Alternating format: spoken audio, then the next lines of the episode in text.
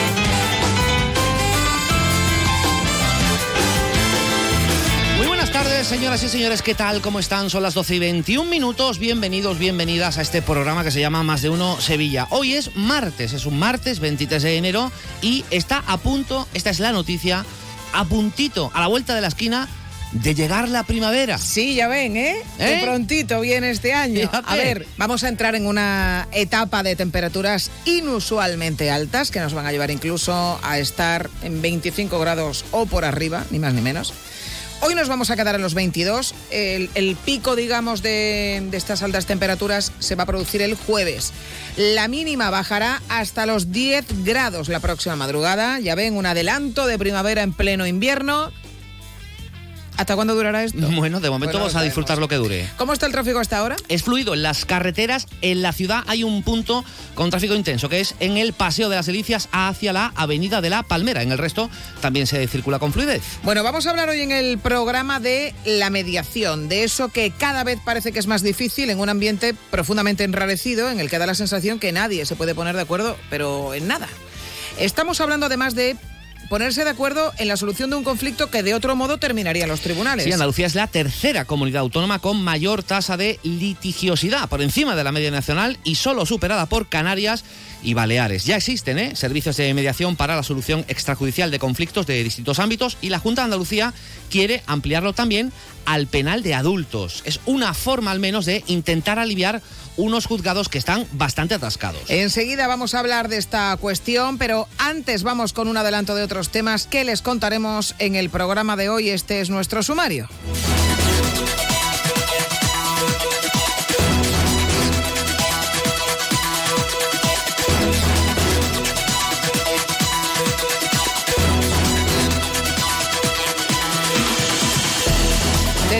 Madre del presunto yihadista de Montellano. Se investiga la posible vinculación de la mujer con el plan de su hijo para hacer acopio de sustancias potencialmente peligrosas con fines terroristas. Hoy, al adolescente de nacionalidad siria está declarando ante el fiscal de guardia de la Audiencia Nacional, mientras la madre permanece en los calabozos y la policía sigue haciendo registros allí, en Montellano. La policía local de Sevilla localiza a una menor que estaba en paradero desconocido. Dos agentes tutores de la policía local de Sevilla, en colaboración con los servicios municipales, mm, sociales municipales, ha localizado a una menor que llevaba tres años sin escolarizar y cuyo paradero era desconocido. La niña fue hallada en la cabina de pagos y cobros de un local comercial propiedad de su padre. Junto a ella se encontraba su madre. La menor deberá volver a clase de un centro, en un centro y su caso permanecerá bajo vigilancia de los servicios sociales municipales. Y en deportes, Borja Iglesias podría encontrar un futuro en Alemania. El Bayer Leverkusen está interesado en el delantero verde y blanco, busca una cesión con opción de compra. El equipo de Xavi Alonso es líder en la Bundesliga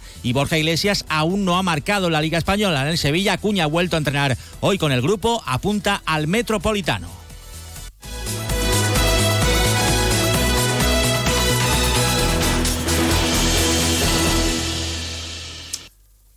Y la magia de las nuevas tecnologías es capaz de hacer cosas imposibles. Desde resucitar a Lola Flores hace unos años para recordarnos a todos los andaluces que debemos estar orgullosos de nuestro acento, hasta ver y oír de nuevo la voz de Camarón de la Isla.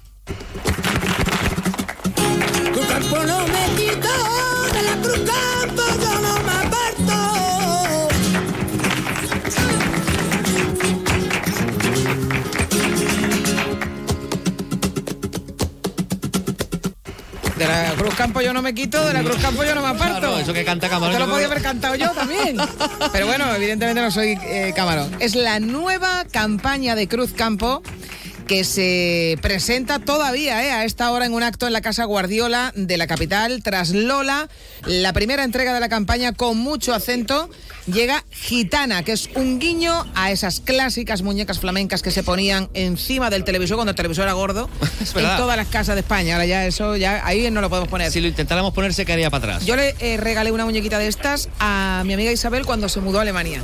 Y le dije, toma tu muñeca. Que ya peinas canas. Peino canas. Bueno, es una muñeca, una muñeca que eh, despierta y vuelve a la vida al escuchar las palabras, el acento es tu tesoro para emprender un viaje que busca pasar del cliché en la que efectivamente se acabó convirtiendo ese curioso adorno doméstico que también Susana regaló a sus amigas, para acabar siendo un icono, un icono de una gitana renovada y sobre todo orgullosa de sus raíces.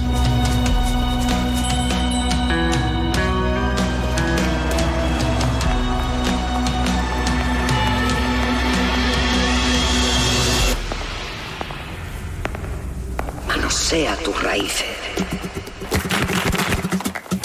Tu campo no me quitó, de la cruz campo yo no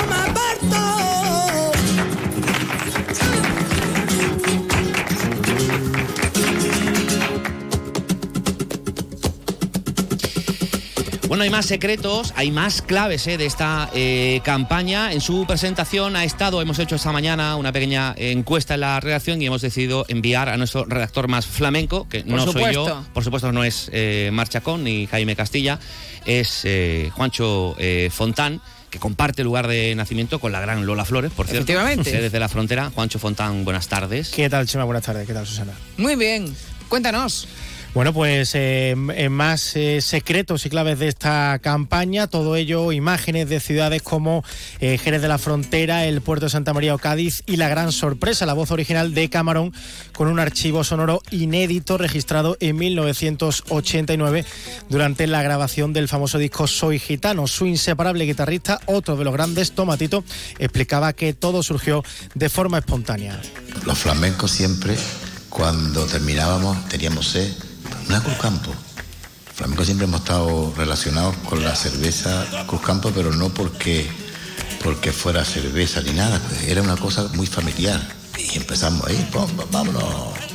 Era Cruzcampo, y empezó, empezó Camarón para allá y otro para allá, y grabamos eso. Y, claro, allí pues estábamos los que estábamos, y hay algunas, algunas personas que gracias a ellos lograban todo. Pues ahí nos pillaron haciendo eso.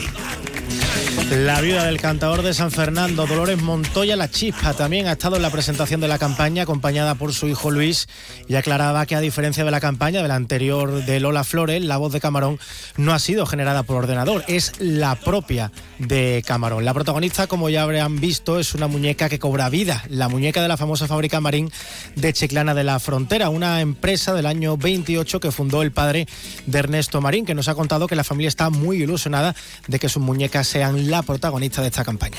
Lo más característico de la muñeca de Marín era que tenían vida propia. Eh, tenían movimiento, bailaban solas, ¿no? Pero no lo digo yo, sino que resulta que la fábrica va a, Cracovia, Polonia, a un, certamen de, muñeca mundial, muñeca, y gana el primer premio. Pero en, ese certamen, pues cuando ven las muñecas, pues hacen una sesión especial al arte y el movimiento, y a la vida. O sea, porque se dieron cuenta de que esas muñecas eran únicas. Y así eran, movían los brazos, movían las, manos, movían todo el cuerpo. Y después tenía vida en la, mirada.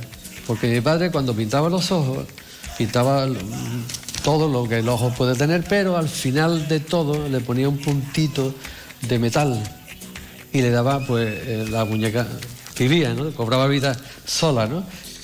La música que acompaña esta campaña es el tema Gitana de Dervis Motoreta, del grupo Dervis Motoreta, que se han tenido que adaptar a esa interpretación de, Camarón. Pues está fantástica, la verdad, la campaña. Gracias, Juancho. Adiós.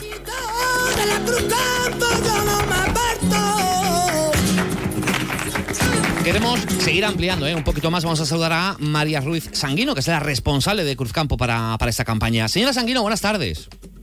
Sí, hola, buenas tardes. Encantada de estar con vosotros ahora. Bueno, las eh, presentaciones de, de las campañas de Cruzcampo, eh, que casi eh, generan ya tanta expectación como otros clásicos de la publicidad, como, no sé, se me ocurre, ¿no? El, el anuncio de la eh, Lotería de Navidad, por ejemplo. Qué difícil es conseguir eso, ¿no? Sí, es difícil, pero detrás de esto siempre hay un gran equipo, mucho, como yo siempre digo, mucho talento, muchas horas y mucho trabajo. Y al final queremos siempre sorprender a la gente con algo nuevo y algo que también les toque un poquito la fibra, toque el corazón. Y esta vez eh, lo que hemos hecho, no sé si lo sabéis, pero hemos instalado una muñeca gitana gigante en Madrid, en Callao, una muñeca de 8 metros y 12 metros de, de anchura para preparar el lanzamiento de esta nueva campaña. Bueno, el, el- el efecto sorpresa, eh, unido a, a esto que venimos comentando, ¿no? A la aparición de personajes míticos como eh, Lola Flores hace unos años o Camarón a- en este caso, son sin duda alguna de las, eh, de las claves, pero también genera u- u- una expectación en el público que entiendo, señora Sanguino, en cada nueva entrega será más difícil de colmar, ¿no? De hecho, el reto después de Lola era enorme. Claro. Lola al final fue el pistoletazo de salida de con mucho acento. Teníamos a un personaje, a un icono de la cultura como era Lola, mirando a cámara y dando un mensaje muy bonito, diciendo que en lugar de esconder lo que tus singularidades, lo que te hace único, lo lucieras con orgullo. Y esta vez lo hacíamos con el acento. En este nuevo capítulo dijimos, ostras, ¿y después de Lola qué? Después de Lola, ¿qué, qué, qué vamos a hacer? Podíamos hacer lo mismo o podíamos dar un paso más. Y este paso más lo hemos hecho también rescatando otro icono de la cultura, esta vez las muñequitas, esas muñequitas que nos acompañaban en algunos hogares de antaño y que han quedado un poco olvidadas. Pues eh, a través de una fábula lo que hemos hecho es que esa muñeca cobre vida y emprenda un camino de empoderamiento. Y en ese camino, pues hay un punto álgido que es que se eh, encuentra con Camarón. Eh, bueno, tener un audio, eh, María, de Camarón cantando una bulería a la Cruz Campo, eso ya es que es oro puro. o sea, ¿cómo lo conseguisteis? ¿Cómo averiguasteis su existencia? Esto voy a contar una anécdota personal. Estaba, bueno, en un momento de yo de ocio y me llama un amigo y me dice, oye, mira, eh, ayer eh, cené con Ricardo Pachón y eh, me ha enseñado algo sorprendente, una grabación inédita de Camarón cantando por la Cruz Campo, que dice de la Cruz Campo no me quito, de la Cruz Campo no me aparto. Anda. Pues yo que soy un amante del flamenco y además responsable de la marca Cruz Campo, dije, esta combinación, Cruz Campo más Camarón, esta es una combinación ganadora. Nos conmovió tanto eh, al es- el escuchar esto que dijimos, mira, vamos a incorporarlo en la nueva campaña, va a ser uno de los, vamos a decir, ganchos o puntos álgidos de la campaña. Y bueno, al final el resultado ha sido, creo yo, y es mi opinión, ha sido bastante espectacular.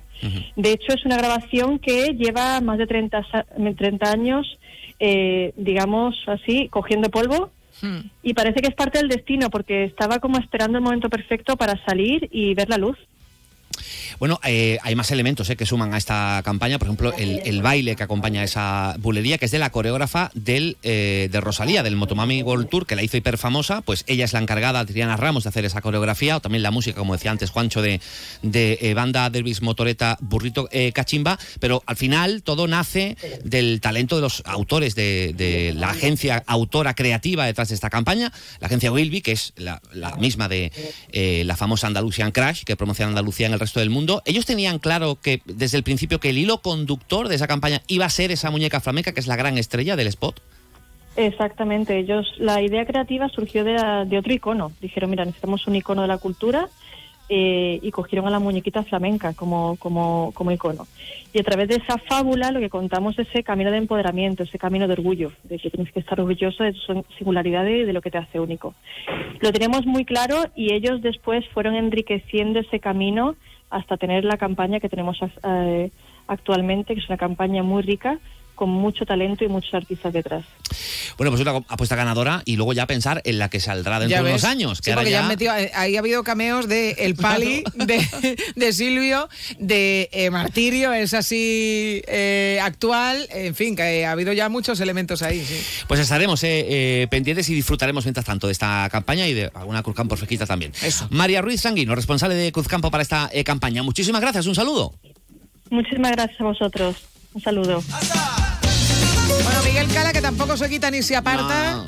de la Cruz Campo o de cualquier cerveza, la verdad. Es verdad, sí. Él no tiene tanto. Si está fresquita y es rubia. Está en el control técnico de sonido. Hacemos una pausa y enseguida hablamos de si es posible que nos pongamos de acuerdo para solucionar conflictos y que no lleguen a los juzgados.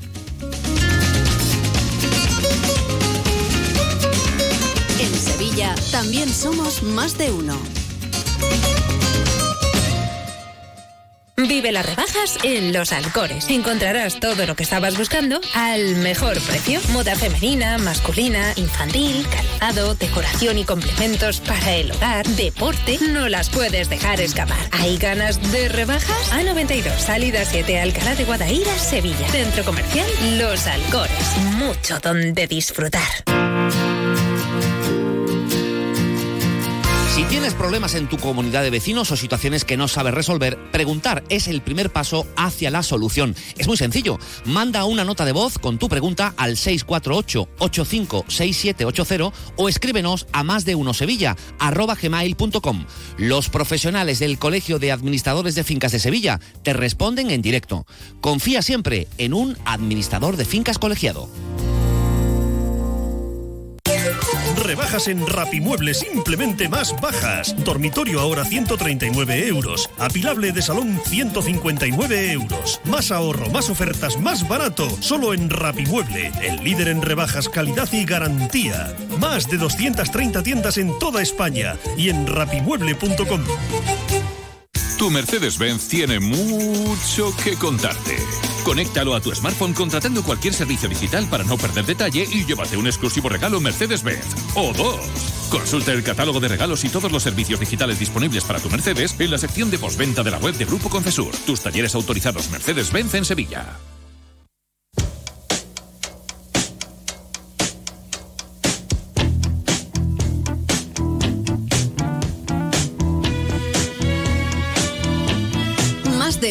Sevilla. Chema García y Susana Valdés. Onda Cero. little Junior Parker. A cousin of mine is going on, but he'd like to kind of carry on in his name. I sang. I don't know why I love you like I do. Son las 12 y 38 minutos de la mañana. Hay un dicho, seguro que lo han escuchado, muy extendido, en el que se afirma que vale más un mal acuerdo que un buen pleito. Aunque parezca difícil encontrar un punto en común, y este siempre implica cesiones, hay ocasiones en las que la intervención de un tercero, en este caso el juez, no tiene por qué ser lo mejor. Pero es que aquí hay mucha afición a terminar las discusiones con un se pondrán en contacto contigo mis abogados. Sí, además en plural, Sí. ¿no? Porque queda como más guay. Sí, Es- me es de encantaría gente- decirlo, pero- de Gente más sí. guay al decir que tiene abogados. Abogados. Pues si tienes un abogado nada más, pues eres un. un- Es el que tiene aquí. Bueno, no, no. En No, aquí Andalucía. en Sevilla, digo. Eh, vale. En Andalucía la tasa de litigiosidad es altísima, ¿eh? con 36,8 casos por cada mil habitantes. Solamente nos superan Canarias y Baleares. Y esto se traduce en lo que ya se imaginarán, sobrecarga de trabajo en los tribunales, de la que por cierto hablamos a menudo en este programa. Ya saben, esos casos que se señalan a años vista, dos, incluso tres años, a todos nos parece una aberración porque una justicia tan lenta evidentemente es menos justicia. 954 50 23 93. Este pasado domingo se celebró el Día Europeo de la Mediación. ¿Lo celebraron ustedes? Yo sí, ustedes deberían. Hoy se está celebrando en Sevilla una jornada de formación para profesionales de la Administración de Justicia y técnicos de los puntos de información de mediación en nuestra comunidad. Desde el pasado 1 de enero, todos podemos solicitar la asistencia profesional de un abogado de oficio para alcanzar un acuerdo extrajudicial. Esta es una de las medidas que ha tomado la Consejería de Justicia con el objetivo de convertir nuestra comunidad en líder de la mediación. Hay que concienciar de la bonanza del modelo tanto a abogados como a clientes. Hay veces, eh, respecto a lo que decías antes, que cuesta mucho trabajo incluso ponerse de acuerdo con uno mismo. Solamente nos salva que no nos vamos a denunciar a nosotros mismos ante, ante los tribunales. ¿no? Bueno, de forma pionera se compensa económicamente con hasta 400 euros a los profesionales que asistan a ciudadanos en procesos de mediación y que logren alcanzar acuerdos. También se creará un registro de mediadores e instituciones de mediación en Andalucía para que los ciudadanos sepan a quién pueden recurrir en estos casos, una especie de, eh, Sí, de base de datos, de sí, un base de datos para, para tener una noción de a quién se puede recurrir. Y también está previsto que se cree un servicio de mediación penal para adultos. Ya existe para menores infractores y además también hay experiencias en el ámbito civil y mercantil. Déjanos una nota de voz con tu opinión en el WhatsApp de Más de Uno Sevilla, 648 85 67 80. Bueno, enseguida vamos a conocer más detalles de este modelo que, como decíamos, persigue desatascar de alguna manera a los juzgados y ahorrar tiempos y recursos. ¿Creen ustedes a priori así sobre el papel que esto puede funcionar o no? A ver, para empezar, el ciudadano tiene que asumir que puede que lo mejor sea no empeñarse en tener toda la razón, que a veces esto es más difícil incluso que luego Claro. lo que se pretende, ¿no? ¿Cómo va evolucionando la mediación en Andalucía? ¿Qué tipo de casos son los más propicios para poder aplicar este método? Pues lo vamos a averiguar enseguida. Déjanos tu mensaje en nuestro Twitter arroba Más de Uno Sevilla.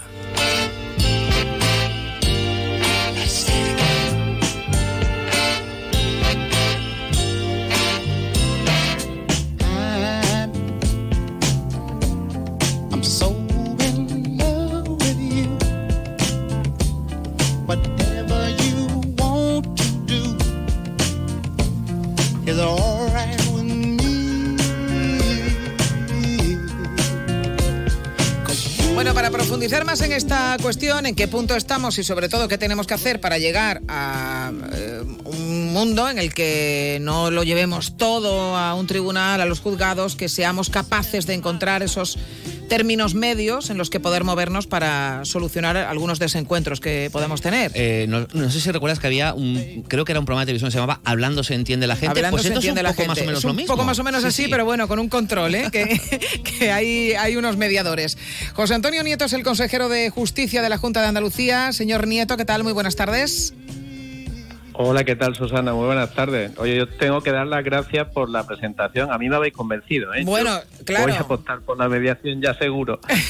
Eh, hay que convencer a mucha gente más, porque eh, para llegar a ser, eh, que es el objetivo, una comunidad líder en mediación, siendo hoy en día una de las eh, de más litigiosidad, pues eh, el objetivo es ambicioso.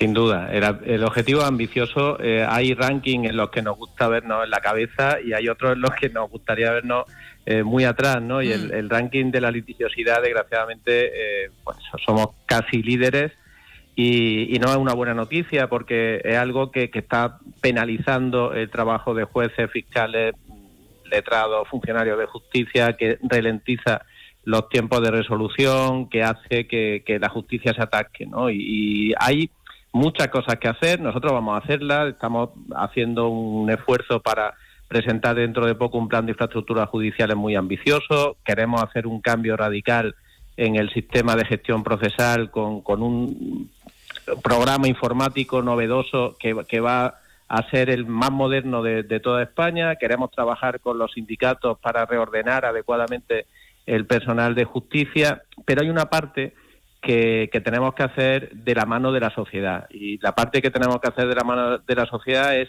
buscar alternativas a un pleito cuando se tiene un conflicto, ¿no? Y la mediación es un aliado en esa línea. Creo que, que lo habéis explicado muy bien en, en la presentación. Andalucía tiene mucho que hacer y mucho que ofrecerle y que explicarle a, los a los ciudadanos sobre cómo resolver conflictos mm, fuera de un juzgado y eso nos va a ayudar, además de, de atender y de, y de dar satisfacción a las partes que, que van a tener una solución adaptada a sus necesidades en un tiempo mucho más corto, mm, con un coste mucho más bajo que el que se tiene en un pleito normal.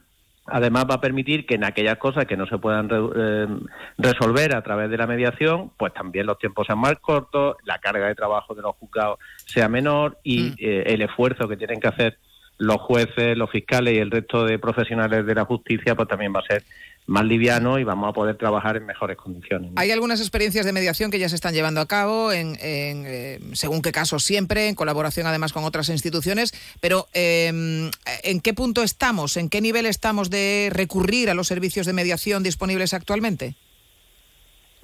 Estamos en una situación muy básica. Eh, está funcionando bastante bien en el ámbito de la justicia juvenil, en donde, mm, bueno, pues esa, esa fase ya se lleva aplicando mucho tiempo y ha demostrado que, que funciona y que funciona muy bien.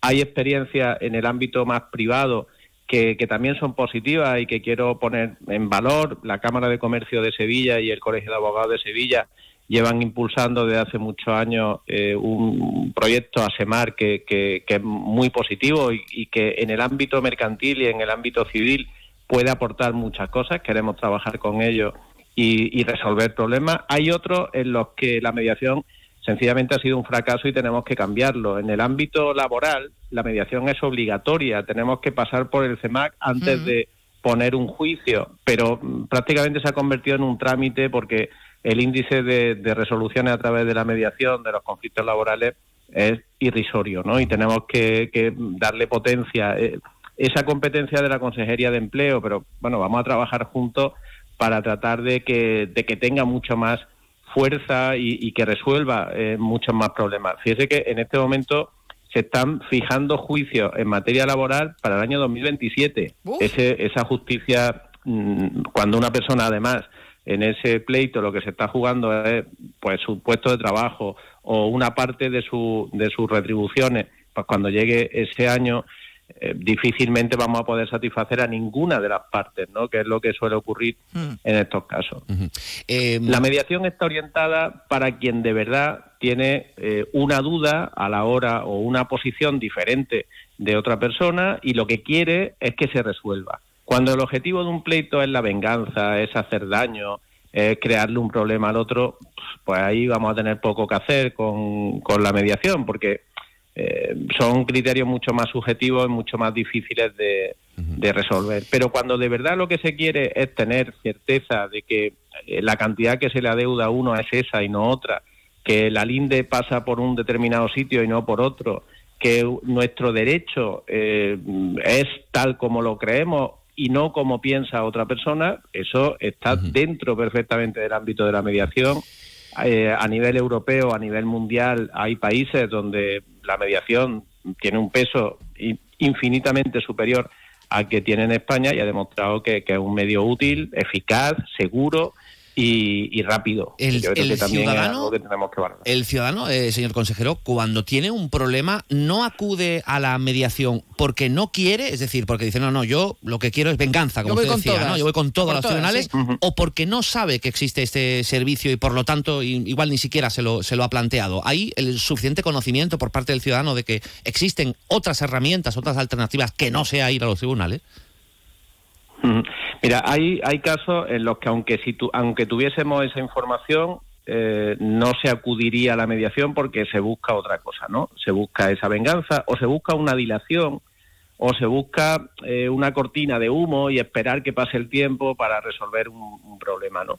Pero en, en una parte muy importante en los que la mediación sí puede resolver el problema y la aspiración de las partes quería, quedaría perfectamente satisfecha a través de la mediación, hay un problema de desconocimiento. Y eso es culpa de la Administración, no es culpa de la sociedad, es culpa de que no hemos trabajado bien eh, la información de la mediación, no hemos trasladado eh, su funcionamiento, hemos generado una burocracia excesiva a la hora de, de solicitar la mediación y eso lleva a, a sentirse frustrado, ¿no? Cuando hay una persona que, que llega a un punto de información de la mediación, que tenemos en todos los juzgados, en, en, en todas las sedes judiciales de las capitales, un PIMA.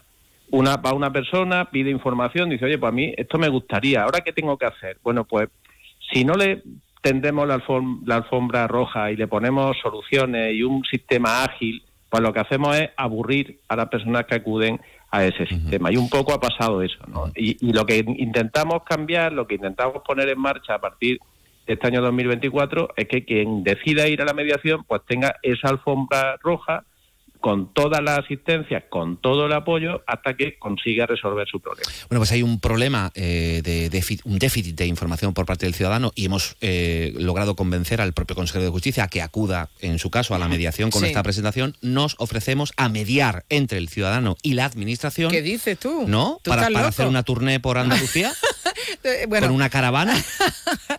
eh, yo estoy de acuerdo, ¿eh? Claro. Yo, No, yo no, creo yo además la, la línea adecuada Exacto. porque tenéis una cosa que, que es muy importante frente a la administración, eh, tenéis credibilidad y cuando los medios de comunicación hacen una apuesta de este tipo, los ciudadanos le creen. Y creo que, que es muy importante y de verdad que os agradezco muchísimo el, el que hayáis decidido eh, hablar de este tema en vuestro programa, que, que le trasladéis a los oyentes de Onda Cero que, que existe la mediación, que puede ser una vía útil para resolver un problema y que esa vía útil para resolver un problema además va a ayudar a que la otra vía, la tradicional, la de la jurisdicción normal, también mejore, porque vamos a bajar el peso, la carga de trabajo que tienen los juzgados. ¿no? Eh, ¿Cree eh, usted que eh, costaría más convencer de la bonanza de la mediación al ciudadano o a los abogados? Bueno, los abogados han visto durante mucho tiempo la mediación como una amenaza, pero también porque cuando se ha legislado a- en torno a la mediación eh, se ha hecho, eh, eso es muy de España, ¿no? Eh, eh, dos bandos. Oiga, aquí ponemos un bando, el de los eh, mediadores y el de los abogados. Y parece que, que los poníamos a, a enfrentarse. O usted apuesta por esto o por esto. ¿Qué, ¿Qué ocurría? Pues en una profesión que está en una situación muy delicada como la de la abogacía, que en muchos casos tiene profesionales que a duras penas eh, llegan a, a- a tener unos ingresos dignos cuando llega a final de mes, si, si aparece la mediación y lo que le estamos planteando es que le vamos a quitar trabajo, pues evidentemente había una reacción negativa por parte abogacía en su conjunto a la mediación. ¿Qué hemos intentado hacer desde la consejería? Pues decir a los abogados, no es una amenaza la mediación, es una oportunidad de, de negocio en la que podéis atender bien a vuestro cliente, resolver un conflicto, cobrar una retribución digna y hacerlo mucho más rápido que dependiendo de los tiempos de los juzgados en, en este momento, que desgraciadamente son muy largos. Hemos incorporado un módulo, el más alto que hay en el módulo de, de la justicia gratuita, el turno de oficio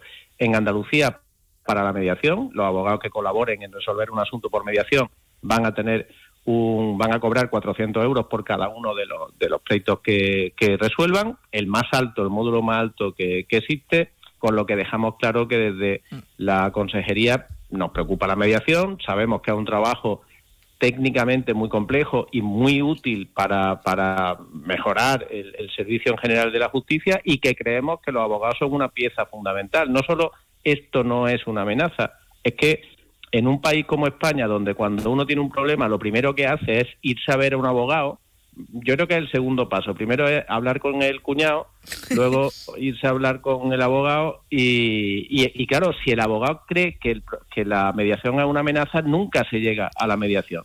Si el abogado cree que es una herramienta, el propio profesional le va a ofrecer a su cliente eh, la posibilidad de resolver ese asunto a través de la mediación y eso nos parece que, que puede ayudar. Y si el cuñado es abogado ya, pues entonces ya... es el la cuadratura es del abogado, círculo ya ya. tenemos un lío. Un lío, vamos, tenemos un juicio de 10 años. José Antonio Nieto, consejero de Justicia de la Junta de Andalucía. Gracias por atendernos y muy buenas tardes. Muchísimas gracias a vosotros. Un saludo. ¿Quién no tiene un cuñado abogado, no? Yo. No, a ver, es un concepto, yo creo. Ah, vale, ¿no? es un Todos concepto. tenemos un. Que por cierto, tú, eh, en, tu, en tu amplia cartera de disciplinas que manejas, Sí. no, no te he escuchado nunca decir soy abogada del pueblo. No, No manejas mucho, ¿no? La, las, las leyes, Susana. Abogada del pueblo. Igual no, ¿no? Pero todo El llegará. resto casi todo, pero dame unos días, dame unos días. Bueno, vamos a escuchar los mensajes, las reflexiones, las opiniones de nuestros oyentes. Vamos a abrir el WhatsApp, los, las notas de voz del programa al 648 85 67 80 sobre este tema, a ver qué nos cuentan. Buenas tardes, soy Richard. Eh, yo lo veo muy bien esta idea, la veo que puede solucionar en parte, un poquito, el atasco de la justicia, pero lo veo bien siempre que no suponga un coste para el ciudadano, un coste añadido. No sé cómo se desarrollará, pero si no supone un coste para el ciudadano, bien. Bien, venga, un saludo. A ver, todo cuesta dinero. Claro, si que- le vas a pagar 400 euros a un abogado de oficio cuando logre resolver un caso, si pones puntos de información de la mediación en Andalucía en todas las sedes judiciales, si haces campañas divulgativas, todo eso cuesta dinero que sale del dinero de todos, es evidente. No, pero me Ahora, refiero, creo que él se refería a que si la mediación cuesta dinero a la persona a la que va a recurrir, no tanto al servicio. igual que tú pagas un abogado. Claro, es lo, es lo que iba a decir, lo que efectivamente el- la contrarréplica es que tú también pagas al abogado si vas a un juzgado. Pues es lo mismo, bueno, igual te sale hasta un poco más barato el mediador que el abogado, no lo sabemos. No Pero todo idea. cuesta dinero, una Todo. cosa, una cosa o la otra.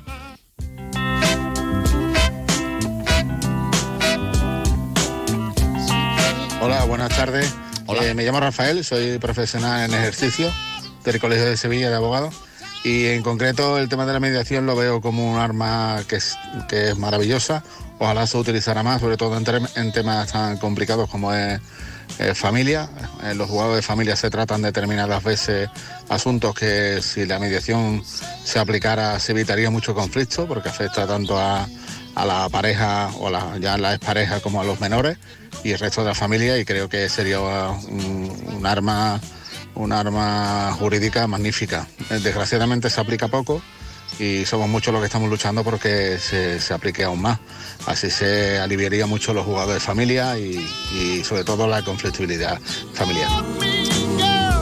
Yo uniría nuestro primer tema con el segundo y la mediación la haría con una cerveza por delante y todo el mundo, la gente se entiende y llega a un entendimiento. Y si no, oye, se trata de recurrir a esto y si no, siempre te quedarán los juzgados, pero darle Claro. una oportunidad también a la, a la mediación, ¿no? Y al amor. Claro, y, y, bueno, al amor o al entendimiento, no tiene por qué ser amor, cariño, respeto más que nada. A través de nuestra cuenta de Twitter, arroba más de uno Sevilla, ahí nos dice colores. En vez de proveer de recursos a la eh, justicia, se pone un teléfono o un mediador a la sanidad en vez de médicos, enfermeras. ¿Cuándo van a poner a padres dando clases en las escuelas? Y dice Lolo, partiendo de la base de que nada es gratuito, si a los beneficiarios de la medida les vale, pues nada, pero nos estamos acostumbrando a que muchos servicios que deberían estar cubiertos por las administraciones se acaben solventando incluso por el voluntariado civil. No es el caso. No, no sabemos exactamente a qué caso se Que refiere. dice también Lolo, ojo Susana, que no se entere el consejero de tu título de mediadora del pueblo con oficina en calle San Fernando. No, no, no. La verdad, no estoy, no estoy para que mediar. vais a yo, tener ¿eh? cola hasta la puerta, Jerez. Yo no estoy para mediar. La verdad. Hay otras cosas que se me darán mejor, pero mediano.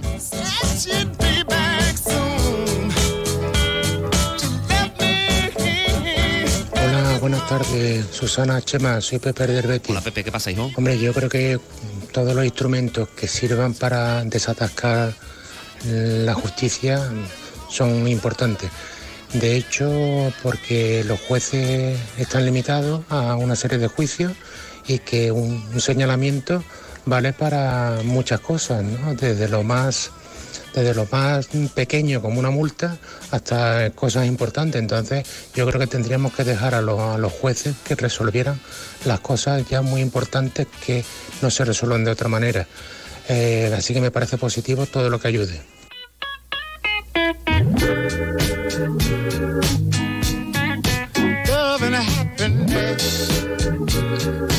Entonces no, no, no vas a aspirar a, a- no, a no, la colegiación del pueblo en mediación. ¿Qué va? Sería casi la primera materia a la que No, renuncias. es que yo eh, no me veo capacitada para...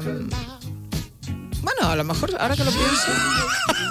Claro, como yo no soy, o Ojo sea, que yo, se soy- yo sería arriba, la ¿eh? mediadora, Claro, cuidado con claro. esto. Claro, es que yo me estaba, yo estaba, yo no soy muy de ceder, tengo Sí. que decirlo. No, no, pero no se trata de eso, claro. Exacto, entonces yo me había concentrado en esa imagen y no Mira. me había dado cuenta de que, eh, claro, eh, sí puedo ser mediadora del pueblo. No eres muy de- Oye, mira, tú, Claro. eh, cedes aquí, cedes allá. Exacto, no Mira, eres buena cediendo, pero eres buena haciendo que ceda a la gente. Bueno, eh, este fin de semana que estuve con mis sobrinas, las estuve intentando convencer de que compraran un juguete para las dos y Sí. terminé comprándoles dos juguetes. no conseguí que cedieran. personal, la mediación esto No no, conseguí ocurre. que cedieran. Hay conflicto de intereses, Sí. ahí no vale.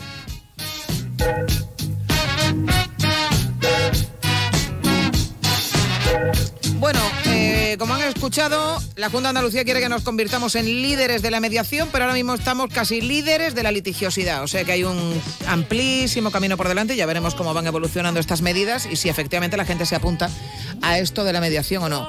Ahora lo que se tienen que apuntar es a seguir escuchando esta sintonía, la de Onda Cero, porque llegan noticias de España y del mundo. Y luego les vamos a contar todo lo que está ocurriendo en nuestro entorno, hoy de nuevo con mucho protagonismo para eh, ese caso del presunto yihadista de Montellano, que han detenido también a la madre. Eh, ya eh, tenemos eh, más novedades sobre este caso y sobre otras cosas que están ocurriendo y se las vamos a contar enseguida. Se han contado muchas cosas y lo que vamos a intentar es pues quitar, separar el grano de la paja De la y que ustedes eh, tengan un poco No somos de paja. el, pa- el panorama eh, más o menos cierto de todo lo que se ha contado. De, de verdad tienes que poner siempre el foco en, en Hombre, en entre la la- el verdad. grano y la paja, lo bueno es el grano, no la paja. Ah, pues esto es como la cal y la arena. No, no, que- hombre, lo bueno es el grano, hijo. No, digo, por entre la cal y la favor. arena. Entre la cal y la cal arena. arena, ¿cuál es- cuál es la buena y la mala? La arena, la buena, ¿no? La cal. ¿Ves? Cal, grano, paja. Bueno, ahora se lo contamos.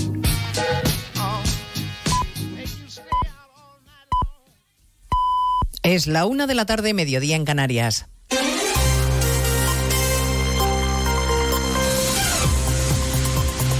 Noticias en Onda Cero. Buenas tardes, les avanzamos a esta hora algunos de los asuntos de los que hablaremos con detalle a partir de las 2 en Noticias Mediodía, empezando en el Congreso donde a esta hora comparece en comisión uno de los ministros más cuestionados del gobierno Sánchez, especialmente después de la desautorización del Supremo confirmando que Grande Marlasca como ministro de Interior incumplió la ley, que no respetó los derechos de los menores inmigrantes que devolvió a Marruecos en 2021. A su llegada a la comisión el ministro ha seguido manteniendo que todo se hizo conforme a la ley y que el gobierno no cuestiona las decisiones judiciales el convencimiento de que las autoridades competentes en la materia actuaron en todo momento con el convencimiento pleno de ajustarse al ordenamiento jurídico y siempre bajo el principio del interés superior del menor. Sumar, el partido del que, que, forma parte del gobierno de Sánchez, le ha exigido explicaciones y que repare ya el daño causado a los menores inmigrantes. La ciudad autónoma de Ceuta también defiende la actuación. El responsable del gobierno local dice que estaba convencido de que actuaba conforme a la ley y argumenta que la crisis migratoria que se vivía en Ceuta justificó la devolución se consideró como el mecanismo idóneo a esa situación de excepcionalidad definida por el propio Tribunal Supremo de magnitud, de gravedad y de dificultad y siempre entendiendo que era eh, de aplicación en interés superior del menor. Bueno, pues a solo unos metros de la comisión en la que comparece Marlasca, en otra sala del Congreso, la ley de amnistía sigue su curso, con más cesiones del Partido Socialista a. Los socialistas han aceptado incluir una enmienda en la ley para que se libren de condena todos los delitos de terrorismo, haya o no sentencia firme. Congreso Ignacio Jarillo. Si todo sigue el guion previsto, porque el PSOE vuelve a ceder y pacta con Junts y Esquerra en esta comisión que los delitos de terrorismo, haya o no sentencia firme, sean perdonados por la ley de amnistía. Y hemos tenido que bucear y bucear mucho en el texto de la enmienda para encontrar el quid de la cuestión. En una pequeña frase, Junts acepta que queden fuera de la amnistía los delitos de terrorismo, y aquí viene la clave, si se hayan cometido o se quieren cometer de forma manifiesta y con intención directa de hacer daño dichos delitos. Aquí Junts cree que se salvan todos los suyos, porque nadie, dicen fuentes de esta formación, quiso que ningún ciudadano resultara herido o muerto, como es el caso del ciudadano francés que murió en el aeropuerto del Prat cuando estaban actuando los miembros del colectivo Tsunami Democratic. Hilando fino, explicaciones que va a dar ahora eh, después del Consejo de Ministros en la rueda de prensa los integrantes del gabinete que están compareciendo en estos momentos. Y a partir de las 2 de la tarde hablaremos de turismo y de Fórmula 1, porque mañana arranca Fitur en Madrid con muy buenas cifras de para el sector y porque la capital se convierte después de más de 40 años de nuevo en sede del mayor premio automovilístico de España, con la promoción de la ciudad que eso supone. En el acto de presentación, la presidenta regional Díaz Ayuso se ha felicitado por este hito. Es un gran día, un gran día de oportunidades para todas aquellas personas que tienen negocios, para el turismo, para el empleo de todos, para los comercios, para la imagen de nuestra región una región que está cada vez más de moda en todo el mundo y algo que va a redundar sin ninguna duda en España entera por la relación tan estrecha que mantenemos con todas nuestras comunidades autónomas. Les contaremos además el viaje oficial que desde hoy realiza Oriente Próximo el ministro de Exteriores, José Manuel Álvarez, en un momento especialmente tenso en la región, con un golpe letal para los soldados israelíes que el primer ministro Netanyahu promete vengar aniquilando a Hamas en la franja. Hoy el Programa Mundial de Alimentos alerta de nuevo del riesgo elevado de hambruna en el enclave y los palestinos que se hacinan en el territorio denuncian que la ayuda que llega no basta para seguir sobreviviendo. En lo que llevamos aquí no he recibido ningún paquete de comida ni ningún ningún cupón. Y hay miles como yo. De verdad que los camiones que entran no son suficientes. Y la Fiscalía pide seis meses de internamiento para el menor detenido en Sevilla que preparaba un atentado. y ha pasado a disposición del Juzgado Central de Menores. Se le acusa de integración en organización terrorista y de tenencia de explosivos, Eva Llamazares por la gravedad de los delitos que se le atribuyen a este menor de origen sirio, delito de integración en organización terrorista o, en su caso, de autoadoctrinamiento y delito de tenencia de explosivos, la Fiscalía de Menores de la Audiencia Nacional ha solicitado el internamiento del chico en un centro de menores durante seis meses, una medida cautelar que deberá adoptar o no el juez central de menores José Luis de Castro. El supuesto yihadista pasaba hoy a disposición de la Fiscalía de Menores tras su detención ante el temor de un atentado inminente. La Fiscalía quiere evitar que el menor se fugue y también que reiteren el, en el delito con la posibilidad de que continúe con su proceso de radicalización y resultados violentos. Pues de todo ello hablamos en 55 minutos cuando resumamos la actualidad de esta mañana de martes 23 de enero. Elena Gijón, a las 2, Noticias Mediodía. 298, 299, 300 ovejas. Cuando consigues dormir, la noche pasa en un abrir y cerrar de ojos. Y cuando no, también. Porque si no puedes dormir, Gema Ruiz tiene el programa de radio que te reconcilia con la noche. Con actualidad, cine, curiosidades, música, juegos y la colaboración de los oyentes. ¡Baja esa voz! ¡Que no son horas! No son horas. De lunes a miércoles a la una y media de la madrugada, los jueves a las 3 y siempre que quieras en la web y en la app. 301, 302, 303. Onda Cero, tu radio.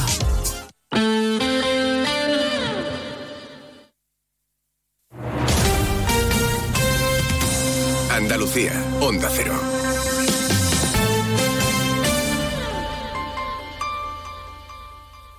Gente viajera Andalucía se desplaza a Fitur.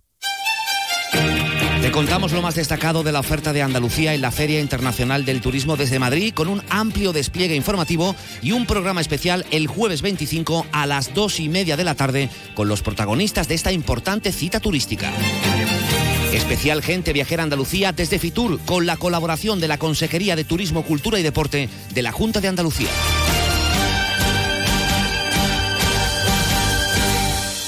Sobre todo, Onda Cero Andalucía.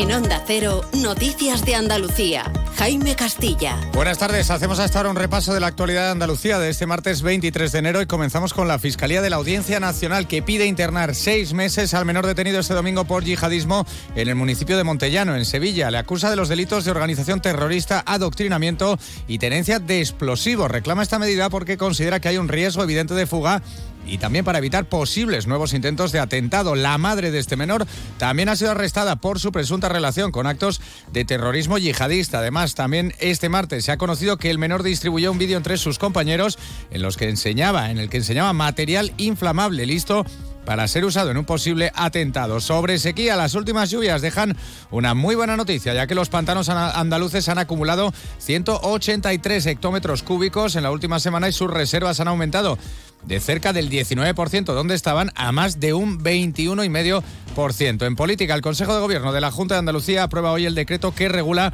la oficina de expresidentes de la Junta, una medida que contempla un gasto de más de 220.000 euros anuales dirigidos a pagar un asesor, un automóvil de representación, dos conductores, además de un servicio de seguridad o escolta a los expresidentes andaluces hasta que cumplan los 75 años. Por este motivo, la única que podría beneficiarse en este momento sería la expresidenta del PSOE, Susana Díaz. Pero seguimos ahora con el repaso de la actualidad provincia a provincia y empezamos por Almería. En Almería, el Gobierno central traslada a 350 migrantes desde Canarias hasta un hotel de Almería. No es la primera vez que recalan en la provincia en lugares como El Toyo o en Roquetas de Mar. Ahora mismo Cruz Roja trabaja con ellos para intentar echarles una mano. En Cádiz, agentes de la policía local de Algeciras han detenido a un hombre como presunto autor de un delito contra la seguridad vial al circular con un turismo sin tener permiso de conducir y hacerlo bajo los efectos del alcohol, además de por un delito de atentado a agente de la autoridad. En Ceuta el gobierno se ha pronunciado tras el fallo del Tribunal Supremo que considera de ilegal las devoluciones de los menores a Marruecos en 2021. El consejero de presidencia Alberto Gaitán ha asegurado que estaban convencidos de que se actuaba conforme a la ley debido a la magnitud y gravedad que Ceuta vivía tras la crisis migratoria de mayo. En Córdoba, la mezquita catedral recupera visitantes en 2023 hasta superar el millón novecientos mil turistas que acudieron al templo. A pesar de los 356.000 más que el año 2022, no se alcanzó la cifra del año 2019, previo a la pandemia, cuando el monumento registró más de dos millones de visitas. En Granada, según la estadística del defensor del paciente correspondiente al 2023, que acaba de hacerse pública, se han registrado 149 denuncias por supuesta negligencia médica. Asimismo, siguiendo con los datos que arroja el informe, ninguno de los hospitales de la provincia granadina está entre los cinco que más denuncias recibieron. Huelva, hoy el Consejo de Gobierno de la Junta de Andalucía aprueba la creación del Comisionado de Senderos del Rocío. Se trata de una estructura parecida a la que tiene el Camino de Santiago, con el objetivo de conectar diferentes caminos de Andalucía, ocho caminos en principio, desde todas las provincias, para propiciar una vía de comunicación con el Rocío por caminos 100% naturales. En Jaén, la Policía Nacional ha detenido en Linares a dos hombres y una mujer como autores de un delito de extorsión. La víctima, bajo presión y amenazas y ante la incapacidad de cumplir con el pago, llegó a cometer hurtos en beneficio de los detenidos. En Málaga, agentes de la policía local han logrado identificar a uno de los principales responsables de convocatorias ilegales de vehículos en la provincia, tratándose de un joven de 19 años que ha sido denunciado en acta por infracción muy grave. El joven era gestor de un grupo de una conocida aplicación de mensajería con casi mil integrantes. Y en Sevilla, una niña menor de edad que llevaba tres años sin ir al colegio ha sido localizada por la policía local. La han hallado en buen estado, trabajando en una cabina comercial junto a sus padres. Más noticias de Andalucía a las 2 menos 10 aquí en Onda Cero. Onda Cero. Noticias de Andalucía. La Federación Andaluza de Municipios y Provincias te acerca a las novedades de lo que más te preocupa. Empleo, salud, medio ambiente y sostenibilidad, ciudades inteligentes, participación ciudadana, cultura y patrimonio. Tienen más información en famp.es.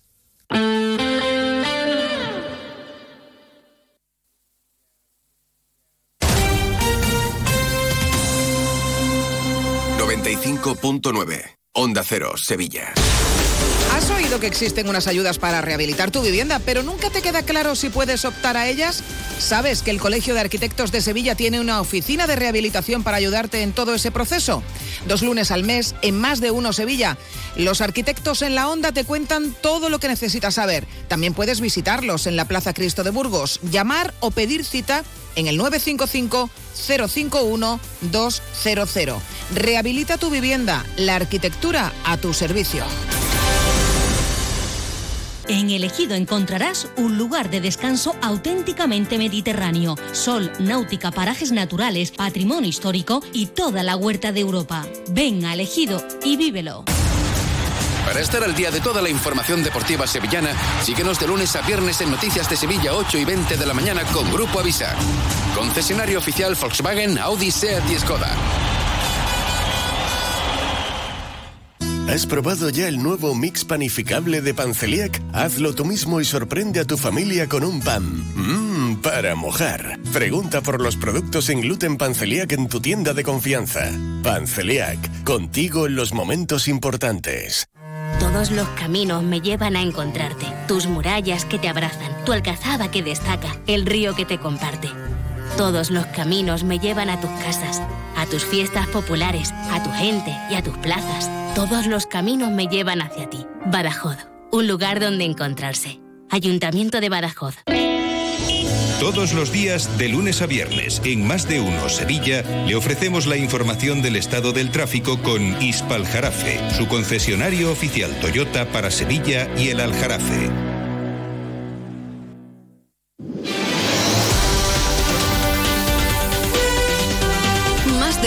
Sevilla. Chema García y Susana Valdés. Onda Cero. A la una y 13 minutos de la tarde seguimos en directo en Más de Uno Sevilla. Momento ahora para contarles la actualidad de esta jornada que sigue teniendo un eje fundamental en el municipio de... ¿Te puede creer que se me ha olvidado? Montellano. Montellano. Iba a decir Puerto Llano. Está aquí escrito, ¿eh? Pues me he enajenado. Bueno, no te preocupes, todo el mundo tiene derecho a equivocarse, incluso Iba a decir Puerto Llano. Ha venido, bueno, Montellano, ya lo saben. El fiscal ha pedido seis meses de internamiento para el menor sirio detenido en esta localidad por su presunta relación con el terrorismo yihadista. Ha adoptado esta medida el Ministerio Fiscal porque entiende que hay riesgo de fuga y de atentado. La madre también ha sido detenida. Juancho Fontán, de nuevo, buenas tardes. ¿Qué tal, Susana? Buenas tardes. Sí, porque se le investiga porque existe una posible vinculación con el plan de su hijo para hacer acopio de sustancias potencialmente peligrosas con fines terroristas. La policía ha desmentido que haya encontrado armas en su casa, pero el fiscal que lo ha juzgado esta mañana, que ha juzgado al menor, sostiene que sí tenía explosivos. Estaba vigilado desde hace meses porque publicaba mensajes mensajes de enaltecimiento de yihadismo en redes sociales. La detención se había precipitado porque planeaba probar este domingo los explosivos que él mismo había fabricado y la policía sospechaba que podía atentar de forma inmediata, ayer mismo. De hecho, el joven había enviado mensajes asegurando que este lunes era el gran día. Llevaba tiempo enseñando vídeos sobre el manejo de explosivos a sus compañeros de instituto. La madre sigue detenida a la espera de pasar a disposición judicial. Estas informaciones son complicadas porque hay muchas fuentes que empiezan a contar cosas, no todo es cierto. Ayer se hablaba de que había sido la madre la que había puesto la denuncia contra el hijo, la que había alertado a las autoridades y como pueden comprobar, pues no, ahora está en los calabozos de, la Audiencia Nacional esperando efectivamente también a, a prestar declaración. Más asuntos de la crónica de sucesos. La policía local ha encontrado a una menor en Sevilla que estaba en paradero desconocido y que llevaba ya tres años sin ir al colegio. El último contacto, Susana, que un familiar mantuvo con la niña fue en septiembre de 2023. A partir de ahí ha sido imposible dar con ella ni con sus padres, por lo que se puso en marcha un dispositivo de búsqueda en el que se descubrió que la menor no estaba matriculada en el colegio donde estuvo escolarizada por última vez en 2021. A esto hay que añadir que la niña tenía un expediente de posibles situaciones de riesgo y desamparo de la infancia desde julio de 2021 2023, fecha cuando visitó las urgencias del Hospital Virgen del Rocío por unos cortes que tenía en el antebrazo y que se los había hecho después de tener una discusión con su madre. La niña ha sido encontrada ahora junto a su madre en la cabina de pagos y cobro de un local de juegos propiedad del padre. María Guerrero es portavoz de la Policía Local de Sevilla. Tras las investigaciones de los agentes tutores, en colaboración también con los servicios sociales del ayuntamiento, se logra detectar a la pequeña en el establecimiento donde trabajan los padres, junto a la cabina de pagos del mismo. La menor ya contaba con un expediente de posible situación de riesgo y desamparo activado desde el mes de julio del año pasado, cuando fue atendida en urgencias del Hospital Virgen del Rocío por unos cortes en el antebrazo. La menor tendrá que volver ahora al colegio y su caso se ha puesto bajo vigilancia de los servicios sociales municipales que ya tienen contacto con la familia. Y sumen a esto que la Policía Nacional ha detenido a cuatro personas por su presunta participación en un robo con fuerza en el interior de un domicilio de la Macarena. Eh, han recuperado prácticamente todos los objetos que se llevaron porque es que habían desmantelado casi entera la casa, se habían llevado equipos de música, colecciones de sellos, monedas, cristalerías de bohemia, 10 bicicletas, cuadros electrodomésticos, 400 vinilos y no era la casa de José Manuel Domingo. Una casa, un trastero. Ruedas de vehículos, herramientas de bricolaje, se habían llevado de todo. Y además seis cuadros del pintor onubense Antonio Milla, que uno estaba valorado en 100.000 euros. Y de todo esto parece que el propietario ni se enteró, porque cuando llegó la policía lo que había dentro era una ocupa que había participado en el robo. O sea que, pero bueno, ya han sido detenidas estas cuatro personas.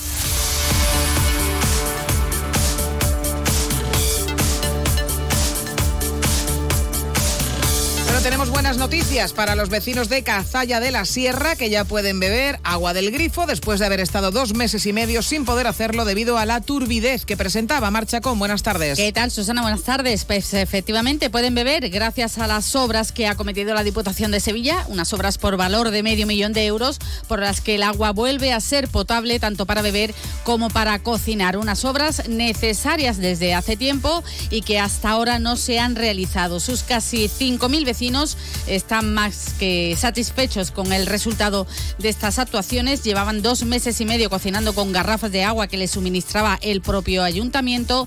Nos detalla estas actuaciones el alcalde del municipio, Adrián Torres, que espera que a partir de ahora ya no sufran más cortes de agua una vez que ya se han llevado a cabo estas obras, se ha cambiado todo el sistema de filtración de la etapa, de la estación. Entonces eso ya va a permitir una mejor, digamos, purificación del agua para que esté apta para el consumo humano. Una vez que ya se han llevado a cabo estas obras, que siguen todavía, pero queda una parte ya final, se han hecho tres pruebas por parte del, del laboratorio que lleva a cabo el análisis de agua y esas pruebas ya son las que han determinado que el agua ya está apta. Bueno, también ha ayudado el hecho de que haya llovido bastante y además especialmente por esta zona en estos últimos días y de hecho en los pantanos que abastecen además esas se ha eh, recogido tal cantidad de agua en una semana que tenemos para cinco meses. O sea que cuidado, eh, que vamos a salir de la sequía en tres días, como quien dice. bueno, a ver, es que este tipo de mensajes. No, es, no ya es broma lo que estoy diciendo. No sé si a mí siempre me, hace pensar. Tenemos agua para cinco meses, tenemos agua para año y medio, tenemos agua para. Igual no conviene decir que tenemos agua para cinco meses. Oiga, pues eh, se guarda usted el dato y así la gente sigue concienciándose, si es que se ha concienciado, en intentar ahorrar un poco más. Entiendo yo, ¿eh? Yo, de momento, si tenemos agua para cinco meses, voy a dejar de los baños checos. Tú eres muy de ahorrar agua, además. Bueno, vamos a hablar de más cosas. El sindicato de enfermería SATSE se ha movilizado hoy exigiendo soluciones para la paralización de los contratos de 11 meses del SAS. Ha pedido la convocatoria urgente de la Comisión Central de la Bolsa para pedir que agilice este proceso de contratación que afecta a más de 7.000 profesionales. Más de 7.000 profesionales de toda Andalucía que se les acaba el contrato a finales de este mes de enero y se les prometió en su día que se les iba a ofertar un nuevo contrato por 11 meses más, pero a día de hoy no saben nada de esto. Por este motivo, el Sindicato de Enfermería ha remitido ese escrito a la Dirección General de Personal del SAS para trasladarle esta preocupación porque de no renovarse estos contratos, el servicio de enfermería quedará bajo mínimos en los hospitales de toda la comunidad andaluza. Reyes Zabalas, portavoz de SATSE. Esto supone que a 1 de febrero faltarán miles de profesionales en hospitales y en centros de salud, lo que va a hacer imposible la asistencia sanitaria en nuestro sistema sanitario público. Y los profesionales que quedan con esta merma de personal no pueden más, están agotados y es necesario que estos contratos se den para que comiencen el 1 de febrero. Hemos solicitado a la Comisión Central de Bolsa del SAS reunión urgente para que agilice bueno, lo han pedido ante las puertas de los principales eh, centros, centros hospitalarios donde se han concentrado esta mañana en torno a las 11 más o menos de la mañana.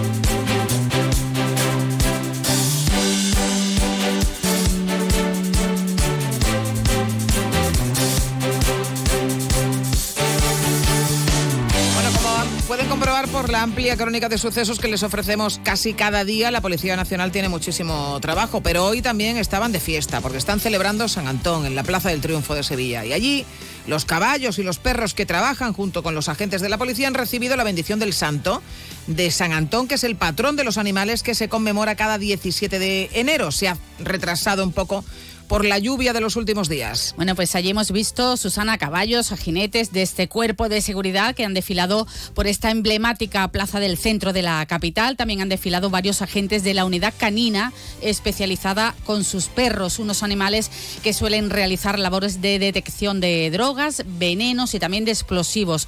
Todos ellos son merecedores, aseguraban, de este reconocimiento.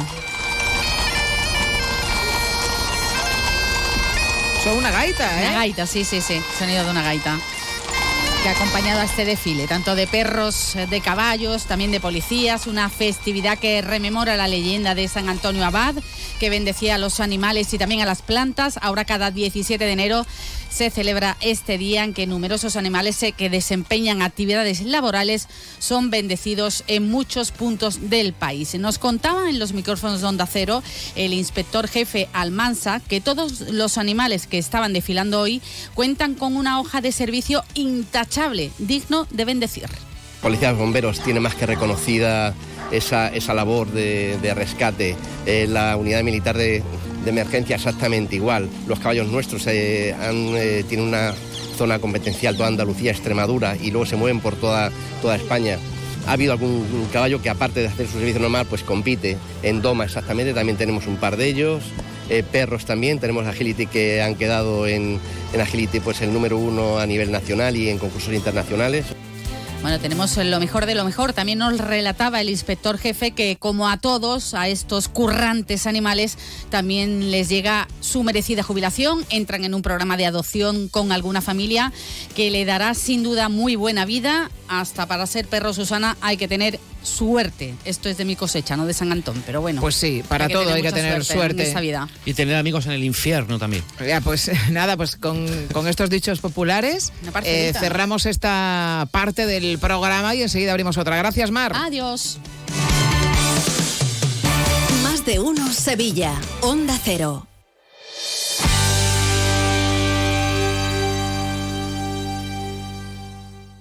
Bodas, comuniones, cumpleaños o simplemente una reunión especial con los tuyos. Celebra tus grandes momentos a bordo de un exclusivo barco mientras navegas por el Guadalquivir.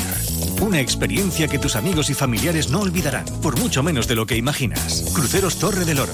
Solicita más información sin compromiso en el 954 561 692 o en crucerosensevilla.com.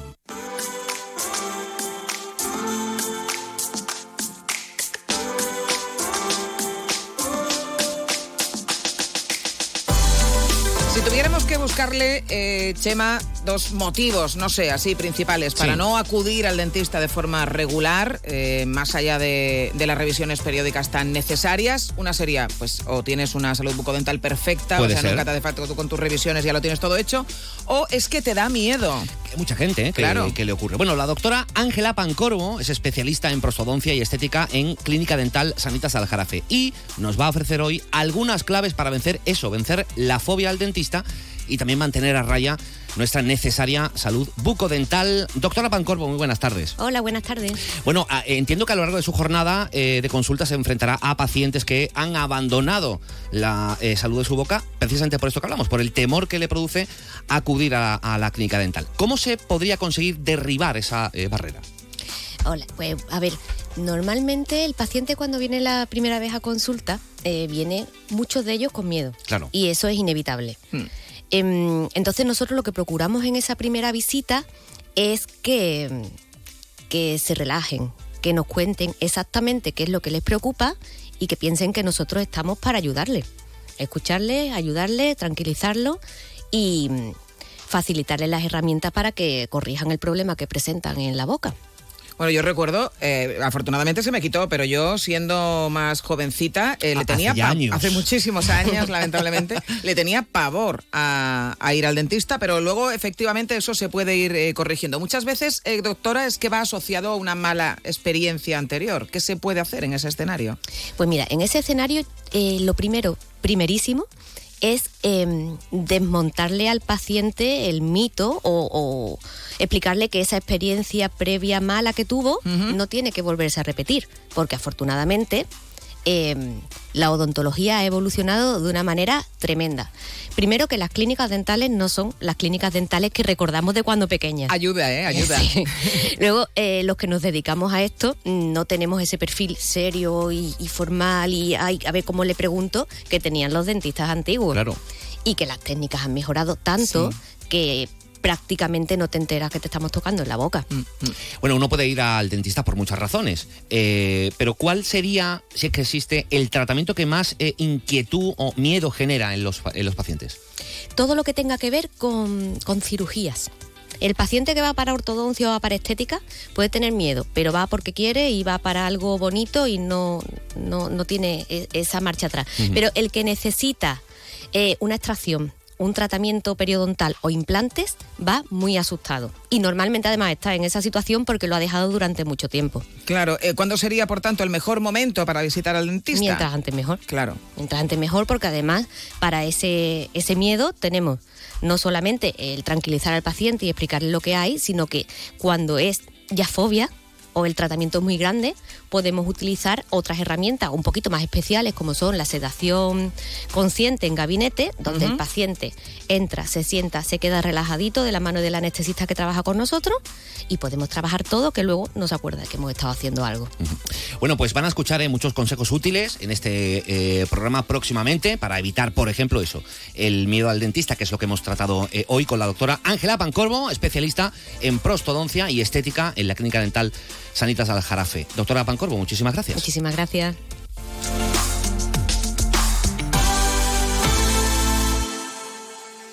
En Sevilla también somos más de uno. Extremadura, un lugar extraordinario donde volver a conectar contigo mismo a través del patrimonio, la cultura, la naturaleza y sus gentes. Una tierra donde todo se convierte en extraordinario. Conoce todo lo que Extremadura te ofrece en Fitur 2024. Extremadura Extraordinaria, cofinanciado por la Unión Europea, Junta de Extremadura. Ana, recuerda que al cumple de Carlos vienen varios niños celíacos. Tranquilo, ya he encargado en nuestra tienda de confianza producto Panceliac. Tartas, palmeras, caña, rosquitos, bocadillos y pizzas. Productos con todo el sabor, sin gluten ni lactosa. Panceliac, contigo en los momentos importantes. Más de uno Sevilla, Onda Cero. Bueno, como sabe bien nuestra audiencia, porque aquí no nos callamos nada, eh, tengo en mi haber haber confundido, por ejemplo, la llave de seguridad de las llantas de mi coche con una bujía, ¿no? Entonces, o sea, yo... Así, ese es mi nivel. Imagínense si eh, mañana me decido eh, a comprar un coche de segunda mano. Siempre hay dudas sobre si realmente el vehículo está en buenas condiciones, como te dicen o no. Pero bueno, podemos recurrir a los amigos de Need Car Help es y esos, eh, esas dudas quedarán resueltas en breve y podremos evidentemente tomar la mejor decisión que es la que menos problema nos vaya a dar en el futuro. ¿Cómo funciona? Vamos a saludar a Sergei Savchak. ¿Qué tal? Muy buenas tardes. Hola, ¿qué tal? Muy buenas. Bueno, eh, vosotros habéis revisado ya coches por toda España. Exactamente, ¿en qué consiste vuestro trabajo y cómo funciona?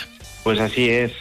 Mm, básicamente lo que hacemos nosotros es revisar los coches de segunda mano antes de, su compra. Entonces nos desplazamos hacia donde está el coche, lo revisamos a fondo y emitimos un informe con fotografías y, vídeos para el siguiente comprador para que sepa en qué estado se encuentra el coche que él se quiera comprar. Eh, bueno, en Sevilla eh, ya estáis operativos, ya estáis trabajando. ¿Qué tal las revisiones que habéis hecho aquí coinciden con eh, bueno, los fallos que hayáis podido detectar con la media habitual? ¿Cuáles serían esos fallos? Bueno, sí, ya hace más de un año o dos que estamos trabajando también en la zona de Sevilla y bueno, como, como siempre digo, mm, tenemos experiencia en prácticamente en todos los puntos de España y obviamente, se quiera esto o no, pero se van apareciendo ciertas diferencias hmm. respecto al estado de los coches en Sevilla que o en Barcelona o en Madrid. Entonces, los fallos más habituales quizá de los coches de, Sevilla, eh, así en general, pues coches accidentados y coches que tienen un estado, digamos, general un poco precario, por así decir. Eso es lo que más quizá destacaría. Esto eh, se basa en, nuestras estadísticas y, mm. solo son internas.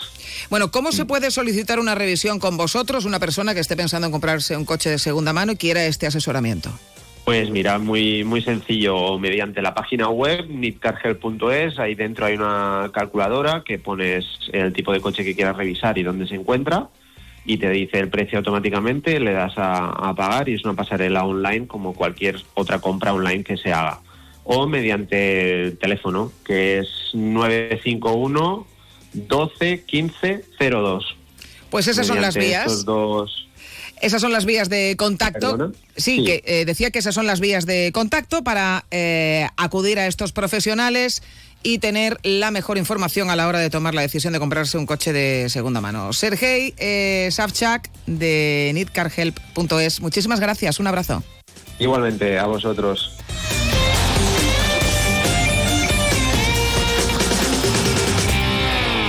¿Está buscando mayor confort y aislamiento para su hogar? ¿Necesita una remodelación? En Aluminios 3 tenemos todo lo necesario. Ventanas de aluminio con y sin rotura puente térmico, PVC, mamparas de ducha, persianas, mosquiteras y accesorios. Somos fabricantes y montadores. 40 años avalan nuestra profesionalidad y calidad. Pida presupuesto sin compromiso y déjelo en nuestras manos. Búsquenos en www.aluminios3.com o visítenos en nuestra exposición en la calle Afán de Rivera 251. Aluminios 3. Profesionales del aluminio a su servicio. Y ahora aprovechate de las subvenciones de hasta 3.000 euros por cambiar las ventanas, gracias a los fondos Next Generation. En San Publimodas te traemos la oferta más increíble y majareta de la historia. Si eres de los jartibles que cuentan los días para la Semana Santa y para la feria, esta oferta es para ti. Por la compra de tu capirote de nazareno, te regalamos un traje de flamenca para que pases de procesiones a sevillanas en un plis plus. Sí, sí, lo has oído bien. Menudo pelotazo. Y cuanto más grande tengas la chorla, más volantes podrás añadir a tu traje. Entra en sanpublimodas.com y reserva tu cita ahora. Campaña de la AIPS San Publicito 2024. Y ahora, de la mano de Nimo Grupo y sus concesionarios Toyota Nimo Gordillo y Lexus Sevilla, vamos con la información deportiva.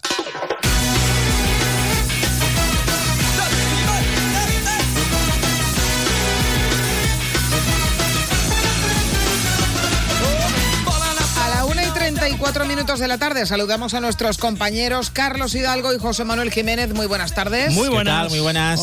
Está el patio movido, ¿eh? Sí, sí, siempre, siempre. Sí, ya sabes. Los de que están de baja, los que se pueden ir, los que pueden el llegar. El mercado abierto. Seguimos, seguimos con eso. Hasta que no se cierre el mercado, pues hay, hay movimiento. De hecho, vamos a, mercado. vamos a repasar un poquito de temporada. cómo están las cosas, porque hasta el día 31 pues puede haber bastantes movimientos. Ha habido pocos. A día 23, la verdad es que se ha movido bastante poco el árbol, podríamos decir así.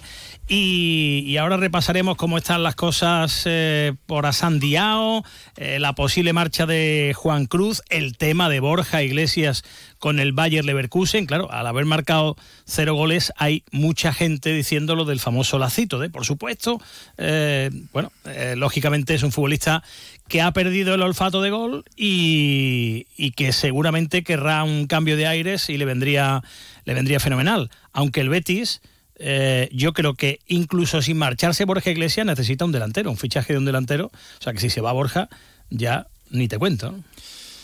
Eh, ya lo decíamos ayer, hombre, evidentemente si se va Borja Iglesias, el delantero lo tiene que, buscar el Betis. Y, e imagino ¿no? que la Secretaría Técnica tendrá hay recambios en la recámara, sobre todo porque es cierto que se están produciendo las eh, negociaciones, eh, es cierto que hay un interés eh, del Leverkusen que le busca sustituto a Bonifaz, jugador importantísimo para este equipo que es líder en la Bundesliga con siete puntos de ventaja sobre el Bayern de Múnich, aunque tiene un partido más.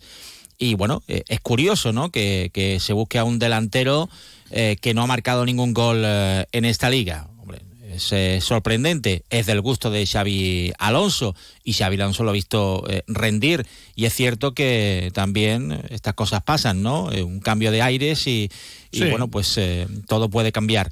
la intención, según deslizan desde Alemania, del Leverkusen, es la de conseguir una cesión eh, no sería un traspaso ahora, sino una cesión, eso sí, con una opción de compra y rondaría los 8, 10 millones de euros. Eh, el Betis eh, buscaría que esa cifra fuera lo mayor posible y que además pudiera ser obligatoria dependiendo de una serie de, condiciones en esta segunda vuelta. Claro, pero el Betis si no tiene medio atado a un delantero o ve que no lo va a poder conseguir en los días que quedan de mercado, no, no va a soltar a Borja por mucho que Borja lleve cero goles, porque entonces sí que sería un Bonifaz ha marcado 16 goles y ha dado 7 asistencias en esta temporada. Ya ves. Eh, el, mejor fichaje del Betis en, bastantes años, pero no sé decir en cuántos, pero en bastantes años es Isco Alarcón, ¿eh? que, muchos decían, bueno, pues sí, ha empezado muy bien, pero ya, ya se desinflará, cuando renueve ya lo mismo no juega igual, no, pues sigue igual todos los domingos, el mejor siempre. Sí, bueno, y ha marcado eh, los últimos tres goles del Betis, ¿no? Al Betis que le falta gol, eh, también se está encargando ahora de asumir esas funciones Isco, que como ya decíamos ayer, ahora mismo está eh, muy por encima del nivel del resto del equipo. anoche estuvo Joaquín en la gala de los compañeros de Mundo Deportivo, le preguntaban por Isco y bueno, esto es lo que decía sobre el malagueño. Dios mío, si es que Isco está para la selección y para, y para ganar el balón de oro ahora mismo. O sea, es que al final es un futbolista que todos conocéis, que sabéis eh, la calidad que tiene, que nunca se le ha ido, pues yo creo que destacar ahora mismo el nivel de compromiso, de actitud, de feliz, de, bueno, futbolista que te, que, te, que te enamora verlo jugar porque te levantas del sillón, ¿no? Y, y, bueno, una suerte y una alegría de poder tenerlo con nosotros, igual que todos los jugadores, que desgraciadamente estamos teniendo muchas bajas y, y una segunda vuelta complicada, pero con la, con la gana y la ilusión de seguir compitiendo como el otro día. Dijo Joaquín eh, también que le, le contó tres chistes muy buenos a, a Joan Laporta. Dice que se partía de risa, que se lo tenía que haber contado más malos porque después ganó el Barça. Claro. Bueno, eh, el Betis, eh, efectivamente, con, con, Fajardo y con, con su equipo, está trabajando y mucho en estos días de mercado, pero también tiene no en estos días, pero sí en lo que queda de, de año hasta que termine la liga, también tiene trabajo, que sería el conseguir a Marroca en propiedad, que también ha sido un, futbolista importantísimo, un, grandísimo fichaje, una gran llegada eh, al Betis, pero que el Betis tiene que amarrarlo porque, bueno, si se queda sería impresionante. Y el Betis, o los seguidores del Betis, eh, deberían desear que el Leeds no suba a la Premier. Exacto. Eh, porque una de las cláusulas del contrato de Marroca dice que si el Leeds no retorna a, a, la Premier, a la máxima categoría de Inglaterra, tiene esa posibilidad de ser cedido.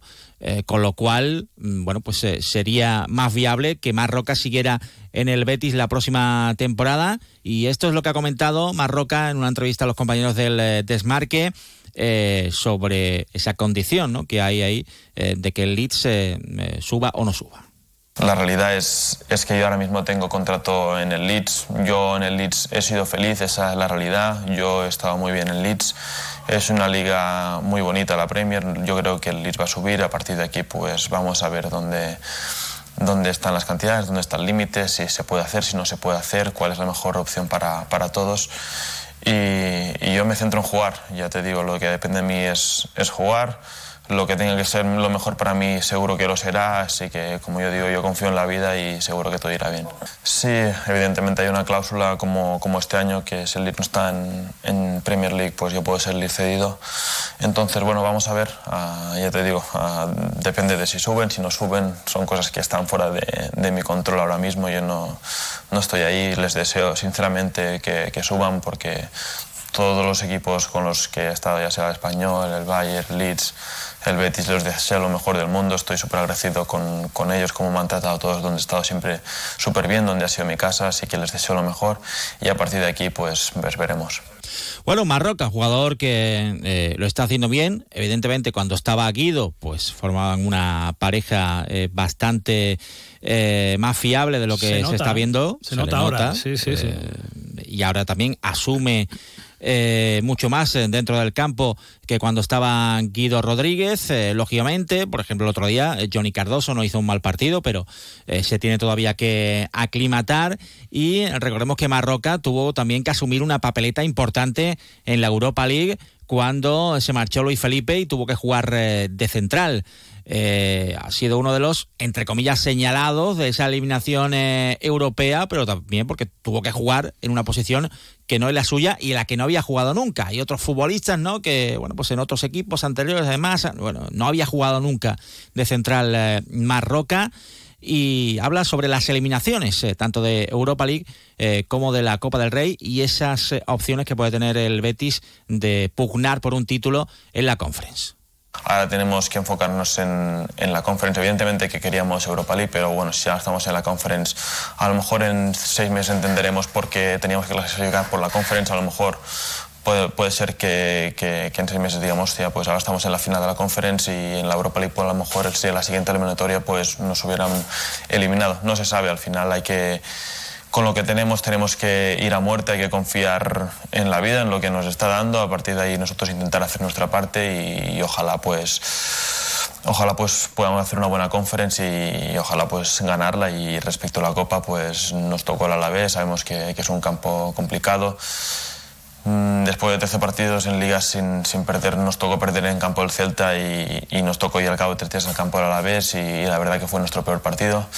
Lo importante es cómo el equipo reacciona, cómo, cómo sacamos el otro día el partido de, de Granada, que era muy importante en casa, la, la, solidez del equipo, cómo estamos unidos incluso en los malos momentos, que, que es donde a lo mejor se puede echar, hacer una grieta, pero, pero el equipo sigue unido y eso nos hace más fuertes. Bueno, eh, por cierto, vuelven a salir eh, informaciones eh, desde Arabia Saudí de interés por Pellegrini.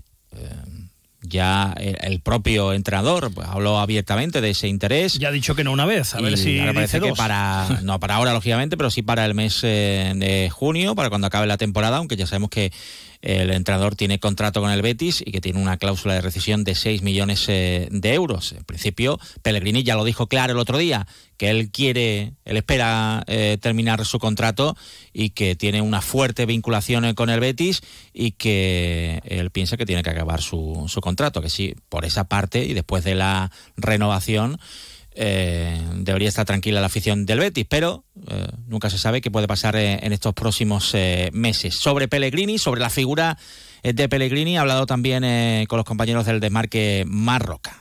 A mí lo que más me ha llamado la atención es su liderazgo desde, desde la tranquilidad, desde la seguridad. Al final pienso que, bueno, mi opinión es que un equipo es el reflejo del entrenador y, y pienso que, que, el míster nos da mucha tranquilidad, mucha seguridad, incluso a los momentos que son más complicados, que es donde mucha gente pierde la calma, donde mucha gente entra en dudas, generan uh, inseguridades, es cuando el míster tiene más, más claro que hay que seguir haciendo lo que estamos haciendo. Pienso que es un gran líder para nosotros, nos está indicando el camino, nosotros lo seguimos con con trabajo, con constancia, con, la seguridad de que estamos haciendo las cosas bien y pienso que, que al final no es casualidad que, que lleve tres años y medio, casi cuatro, a el Betis en un nivel increíble, un buen, muy buen nivel, con un proyecto muy consolidado y, eso es un trabajo increíble que ha hecho el Mister y pienso que estamos, tenemos que estar súper agradecidos. Bueno, eh, un nombre propio en el día de hoy, el de Juan Miranda, porque todo el mundo quiere que vuelva y porque además el que está jugando, que es Abner, pues eh, no está haciéndolo tan bien como se esperaba, ni la mitad, vamos. Hay muchas dudas con eh, Abner, en principio se esperaba alguna semanita más, pero hoy Miranda se ha unido al grupo, así que bueno, tiene varios días por delante. yo creo que va a entrar en la convocatoria de Mallorca y lo normal sería que Pellegrini lo usara incluso como titular en el partido después de haberse perdido por lesión los encuentros frente al Granada y frente al Barça. Hoy ha estado Bellerín en el gimnasio, pero en principio recuperación y sin problemas. El Sevilla preparando la Copa con Nilan, aunque no está al 100%, eh, nos cuentan que, por eso no jugó el otro día eh, y por eso jugó Marco Dimitrovic. Está entrenando con el grupo, pero no está a tope, no está al 100%, o sea que parece que el jueves en el Metropolitano seguirá el, el serbio. Con Marcos Acuña entrenando también con el grupo. Las bajas ahora mismo son las de Luque Bacchio, Gudel, Quique Salas y en Nesiri, que está en la Copa África. En cuanto a mercado, eh, ¿van a llegar más futbolistas? Ya lo dijo el otro día Víctor Horta. Si se va alguien, sí, si no, no, porque no hay ni límite salarial ni fichas, ni del primer equipo ni del filial para hacer la cucamona de darle la ficha del Sevilla Atlético. De todos modos, eh, preguntado Quique Sánchez Flores, y es la tercera vez que se lo escuchamos, la tercera vez que lo dice, pasan los días y las semanas y sigue diciendo lo mismo, preguntado eh, qué perfil quiere, que si ha pedido algún futbolista, sigue diciendo que él no conoce bien a la plantilla y que eso es cosa de Víctor Horta. Yo conozco muy poco al equipo. Yo llevo cuatro semanas de trabajo con el equipo y lo conozco muy poco. Tengo que estar en manos de, lógicamente, de la dirección del club, que conoce la trayectoria de los últimos dos años, donde las cosas, pese a que hubo títulos también por el medio, y eso es fantástico, pero están las cosas difíciles en liga, en los campeonatos largos, y el conocimiento de la dirección deportiva, de la presidencia, pues entiendo que en estos momentos es mayor que el mío. Yo no puedo invadir un territorio cuando llevo cuatro semanas de trabajo. Bueno, eh, intuyo que es una estrategia y que lo que quiere es eh, quitarse un poquito el muerto de encima, pero lógicamente mm, sobre todo después de un mes, tiene que saber lo que tiene y lo que le hace falta. Otra cosa es que le hayan dicho, oye, que vamos a traer lo que nosotros queramos. Entonces ya, que se calla y Horta eh, hace y deshace. Si el Sevilla consigue ceder a no sé a dónde a Rafa Mir, uno de los nombres que se está barajando, según el periodista eh, especialista en fichajes Fabrizio Romano, el famoso Fabrizio Romano, es un delantero eh, de la Roma, bueno, está cedido actualmente en la, en la Roma, es propiedad del Leverkusen, que es Azmun, eh, Sardar Azmun. Y el Sevilla habría ya preguntado por el futbolista, aunque no estarían las negociaciones muy, muy avanzadas. Y también desde Inglaterra apuntan al interés del Sevilla por eh, Wilfred, a ver si lo digo bien, Ñonto, del Leeds United. Eh, hicieron una fuerte oferta, o sea, una fuerte, un fuerte desembolso en, verano y bueno, pues tiene varios eh, pretendientes. El Milan quiere llevarse a Nianzú, dirán los sevillistas, pues que se lo lleven. Bueno, esto no es tan fácil. Quieren una cesión con opción de compra. El Sevilla quiere que sea obligación de compra y que además esa obligación de compra sea de 20 kilos. Y ha dicho el Milan que eh, ahora hablamos, ha dicho ahora hablamos. Eh, el Basaksehir sigue preguntando por Janusay para llevárselo cedido. Mm, es que estas cosas no son tan fáciles. Primero, porque Janusay no se quiere ir a Turquía. Y segundo, porque bueno, está el tema del porcentaje de la ficha: quién paga tanto, quién paga cuánto. Igual que ocurre con el Besiktas por Oliver Torres. Bueno, así está el mercado. Pero a día 23, si no hay salidas, no hay llegadas. Y dinero hay poco. Y muchos rumores. Y... Cosa muy corta. Por eso, cuando le preguntas, si, tú sabías si te quería Turquía, dice, ya no sabes. Dice, dice la... mm, gracias. Nos movemos en un mundo que no se detiene, pero aprender, crecer, evolucionar, solo es posible si entendemos de dónde venimos y lo que nos hace únicos. Somos Nimo Grupo. Nuevo nombre, nuevo logo, nuevas metas, la misma pasión. Porque el objetivo no es llegar, sino disfrutar del camino y hacerlo juntos. Arrancamos ya. ¿Te vienes? Pues no, no me voy, no me voy porque me voy a Madrid, a la Feria Internacional del Eso es. Turismo. Entonces, por eso no estaré aquí mañana a las eh, 12 y 20, sino que estaré allí. Bueno, estaré yo y el jefe de informativos de Onda Jaime Cero Castilla, Andalucía, que Jaime llega Castilla. enseguida para contarles las noticias de Andalucía y en un rato os vais a Fritur Sí. y ya nos contáis todo desde allí. Y ya mañana eh, se lo contamos todo, ¿eh? No se preocupen. Pues Sean felices. ustedes no, no se vayan a ir a ninguna no, parte. Mañana a las 12 y 20, ahí que si no me enfado, ya saben que a mí mediar se me da fatal. Se le da me pongo fatal. histérica. Y ahora escuchar las noticias, que hay que estar bien informados. Venga. Sean felices. Adiós. Más de uno Sevilla. Chema García y Susana Valdés.